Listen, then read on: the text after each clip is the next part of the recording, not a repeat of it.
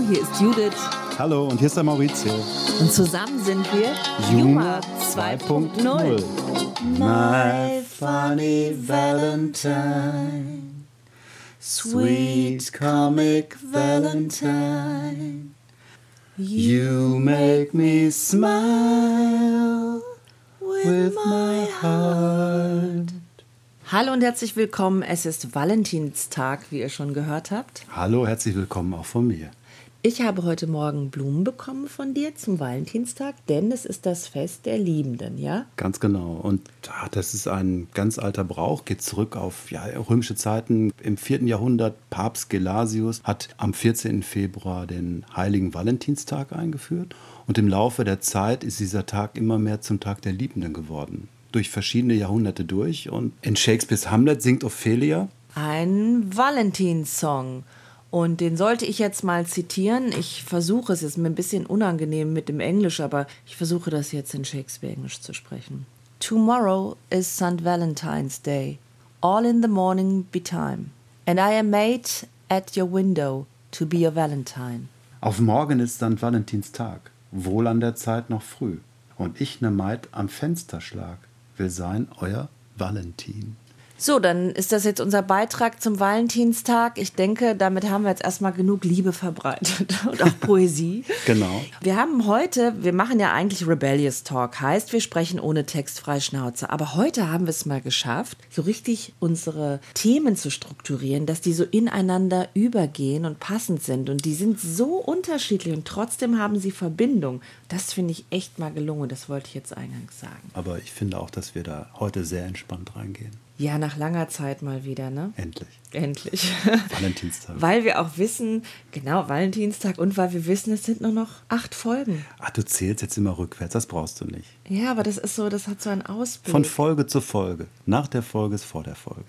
Ja, gut. Wie ihr wisst, ist so ein Podcast auch ganz schön schwierig. Das haben wir auch schon mal gesagt, ne? dass es gar nicht so einfach ist, auch wenn sich das manchmal so anhört, als würde man einfach so in ein Mikro sprechen. Da gehört schon eine Menge mehr dazu. Ja, ich finde auch, dass du das toll machst, Judith. Du auch, Maurizio. es ist auch der Tag der Komplimente. Genau. So, ja, dann fangen wir an mit Thema 1. Du hast äh, was rausgesucht Ja, zum ich Thema. knippel jetzt so ein bisschen mit dem Zettel hier. Heute ist auch Karnevalswochenende. Und es ist total spannend. Max Beckmann, der deutsche Künstler Max Beckmann, hat ein Bild oder mehrere Bilder zum Thema Karneval gemalt. Und ein Bild möchte ich heute besonders besprechen. Ich bin darauf gekommen, weil Max Beckmann am 12. Februar, also vorgestern, Geburtstag hatte. Und dann habe ich mir Bilder angeschaut und dann habe ich ein Karnevalsbild gefunden. Karneval in Amsterdam.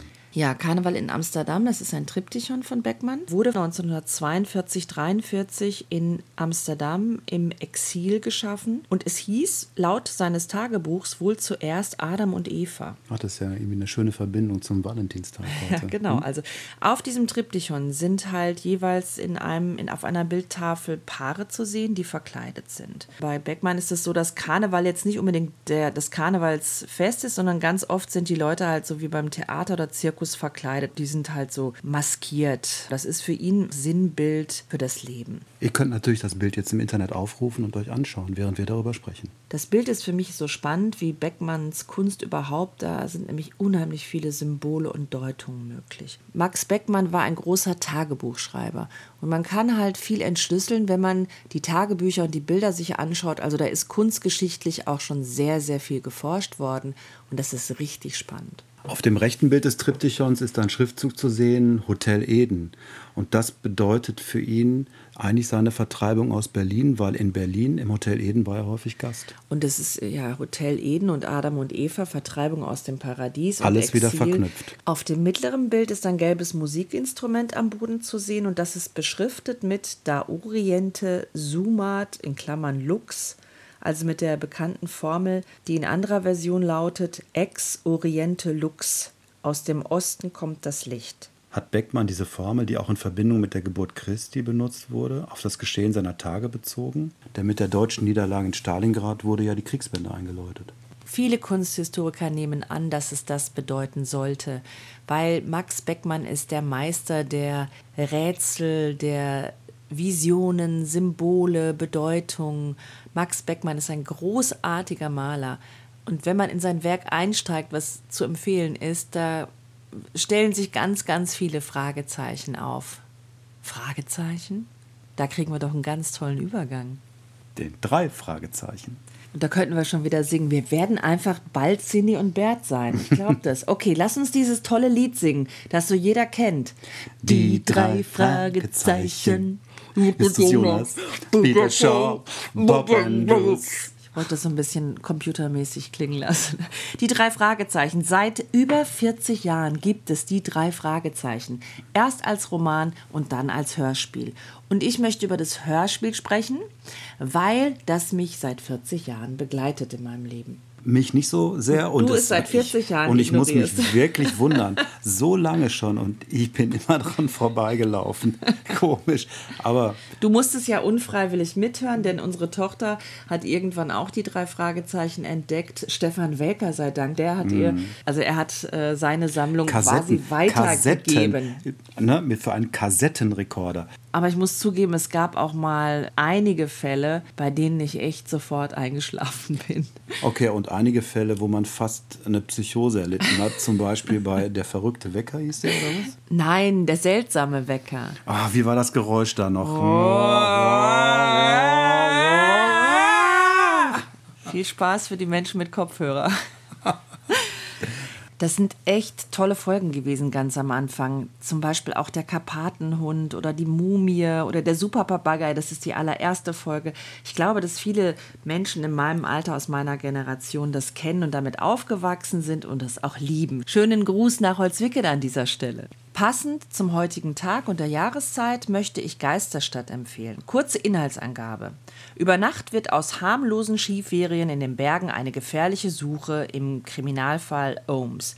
Der Gastgeber der drei Fragezeichen, der berühmte Spieleverleger Michael Julius Ohms, ist entführt worden. Die Kidnapper fordern eine Million Dollar. Eine Menge Geld finden Justus, Bob und Peter und beschließen, der Polizei von Lake Tahoe unter die Arme zu greifen. Das ist die letzte Hörspielfolge mit Peter Passetti als Sprecher. Dieser Sprecher hatte für mich eine ganz tolle Stimme. Und dieser Fall beginnt am Valentinstag, womit sich ein bisschen ein Kreis wieder schließt, nicht wahr, Maurizio? Ah, ja, ich wach gerade auch wieder auf. Wie immer, wenn es um die drei Fragezeichen geht, bin ich gerade mal weggenickt.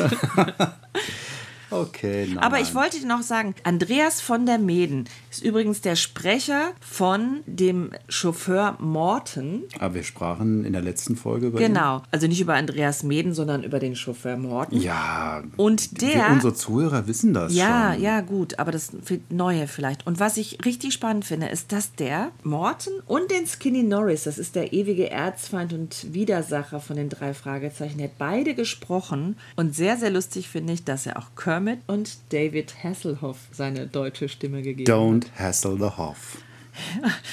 Ist doch irgendwie eine nette Trivia. Ja. Menschen, die Podcast hören, die hören bestimmt auch gerne Hörspiele. Deswegen war das jetzt meine Empfehlung. Hören, Musik hören ist auch ein Thema. Und da kommen wir jetzt zu einer Meldung. Da wollte Maurizio noch ein bisschen was erzählen. Leider ist der großartige Jazzpianist Chick Corea vor ein paar Tagen gestorben. Und ich habe jetzt in der Zeitung einen Artikel gelesen und da möchte ich euch gerne eine Geschichte erzählen, die wirklich interessant ist. Es gab 1972 ein Jazzfestival in München. Nach dem Konzert hat der Veranstalter die Musiker gefragt, ob sie noch ein bisschen jammen wollen. Und nur Chick Corea und der Vibraphonist Gary Burton haben sich bereit erklärt, sind auf die Bühne gegangen und haben ein fantastisches Konzert hingelegt. Es ist später auch ein Album aufgenommen worden mit dieser Kombination der beiden Musiker. Es ist dann ein unerwartet riesiger Erfolg geworden. Das Album heißt Crystal Silence. Crystal Silence, nicht zu verwechseln mit Sound of Silence. Und von diesem Album werden wir die Nummer Feelings and Things auf unsere Liste setzen. Und ein paar kleine Klänge klauen wir uns und lassen sie jetzt zum Abspann hier rein sneaken. Wir wünschen euch einen schönen sonnigen Sonntag, Montag, Dienstag, wann immer ihr uns hört. Wir freuen uns, wenn ihr uns hört. Ich hoffe, dass die Themen heute ein bunter Mix irgendwie zusammengekommen sind. Maurizio, sprich rein, sag auf Wiedersehen, sag Auf Judith, Wiedersehen, und Wiedersehen. Happy Valentine Happy to Valentine. all of you. Liebt euch. Tschüss. Ciao.